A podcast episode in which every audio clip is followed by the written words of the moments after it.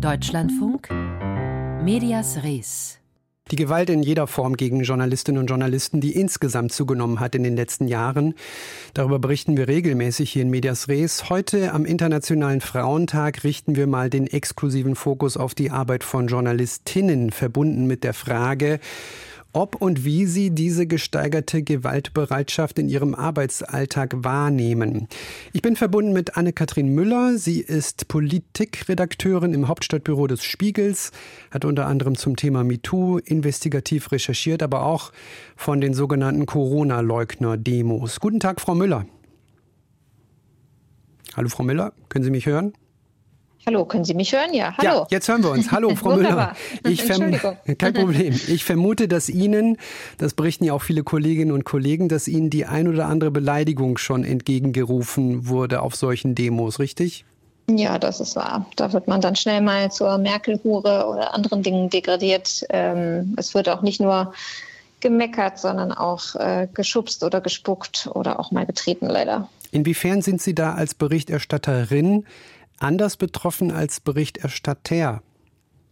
Also ich würde sagen, grundsätzlich richtet sich das gegen Vertreter der Presse oder der angeblichen Mainstream-Presse, wie das dann da immer heißt. Ähm, und äh, es ist aber schon so, dass man das Gefühl hat, dass sie auf Frauen noch mal vielleicht ein bisschen stärker reagieren. Das können gerade Frauen, die mit einem Kamerateam da sind, auch noch mal sehr gut beschreiben. Und auch, dass äh, es eben die, die Art der Beleidigung äh, sozusagen auch auf den Körper abzielen, aufs Geschlecht. Also ähm, ein Mann wird eben nicht als Merkel-Hure beschimpft. Zumindest habe ich das noch nicht erlebt und auch noch nicht gelesen ähm, oder äh, irgendwie andere sexualisierte Beleidigungen wie ähm, oder ähnliches. Das geht halt vor allen Dingen gegen die Frauen. Männer sind halt irgendwie dumm oder gekauft, aber halt nicht sozusagen auf ihr Geschlecht reduziert. Da sind wir schon eigentlich bei dem Thema, wo Gewalt ähm, beginnt. Sie sprechen in diesen Formen jetzt von verbalisierender Gewalt, also dem alltäglichen Sexismus. Auch das ist schon Gewalt. Hm, dennoch die Frage, wo beginnt für Sie die Übergriffigkeit? Also ich persönlich habe inzwischen ein relativ dickes Fell, würde ich sagen, aber natürlich ist es schon erstaunlich, dass man, wenn man in sehr neutralem Ton einfach irgendwelche ähm, Fakten, Geschehnisse, Dinge wiedergibt, die passieren, die man sieht, ähm, wie das dann mir wiederum als Hetze ausgelegt wird mhm. und in welchem Ton dann sozusagen auf mich reagiert wird. Also wenn man überlegt, dass man einfach nur sagt, bei der Demo waren die und diese und diese Gruppierungen, dann heißt es direkt, ja, die wollen alle in die rechte Stelle, in die rechte Ecke stellen. Es wird direkt direkt ähm, irgendwie in einem sehr schlechten äh, Tonfall, ich sag mal ohne gute Kinderstube, irgendwie mit einem interagiert. Und das geht dann eben vom Digitalen bis ins, äh, ins reale Leben, in Anführungszeichen ist ja alles real, aber es geht von sozialen Netzwerken über E-Mails bis hin zu Briefen, bis hin zu eben auf der Straße, ähm, dann ja, Hass und Hetze. Ich möchte noch mal einen äh, Bereich ansprechen, in dem Sie auch viel recherchieren, das Thema MeToo. Da recherchieren Sie investigativ, unter anderem im Fall Luke Mockridge, dem sexuelle Übergriffe vorgeworfen wurden bzw. werden. Erleben Sie da einen Unterschied, einen Unterschied als Frau zu recherchieren und Anfragen zum Beispiel zu stellen an die jeweiligen Gruppierungen?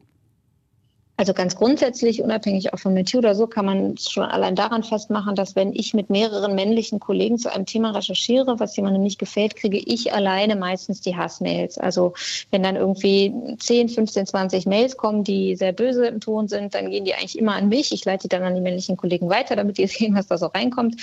Und nur sehr wenige schreiben dann eben auch an die Männer. Das ist schon mal interessant. Hm. Und bei MeToo ist es dann doppelt so, dass dann immer mir auch eine Agenda unterstellt wird, dass dann immer behauptet wird, dass sich Frauen zusammentäten, um Männer zu stürzen. Was absurd ist, dass die jeweiligen Frauen, über die man berichtet, dass sie betroffen sind, dass die irgendwie Ruhm, Geld, irgendwas wollen, obwohl es denen für diese Art von Recherchen wirklich nicht gibt. Und natürlich sind die Fans dann auch, ähm, ja, treten dann in einer ähnlich ja, sexistischen Weise eben auch auf. Ähm, also die, die Reaktionen, die man da bekommt, sind auch schon wieder sehr geprägt von diesem, von dummer Göre bis hin zu ähm, das Wort mit H und vier Buchstaben. Also da ist dann so äh, die gesamte Bandbreite dabei. So, jetzt geht es nicht darum, darüber nachzudenken, was Frauen gegen solche Übergriffe tun können, wenn sie diejenigen sind, die angegriffen werden. Der Fokus muss auf die Täter gerichtet sein. Aber können zum Beispiel aus Ihrer Sicht Redaktionen mehr tun, um Kolleginnen auch mehr zu schützen vor solchen Übergriffen? Also es ist ja so schon, dass es einen Schutzkodex gibt von verschiedenen Organisationen, wie Reporter ohne Grenzen ähnlichen. Den können sich Medienhäuser schon mal anschließen und sagen, hier, wir wollen das nicht. Wir wollen nicht, dass Kolleginnen dafür, dass sie den normalen Job machen, den auch für männlichen Kollegen oder überhaupt Journalisten, Journalistinnen machen, dass sie so angegriffen werden. Ähm, sie sollten Ansprechpartner bereithalten. Ähm, sie sollten eben im Zweifel auch eine Rechtsabteilung haben, die sagen, hier, wir unterstützen dich, wenn du da juristisch gegen irgendwen vorgehen willst. Ähm, ähm, man sollte eben das Gefühl haben, dass man damit nicht alleine ist, sondern dass man sich an Menschen wenden kann.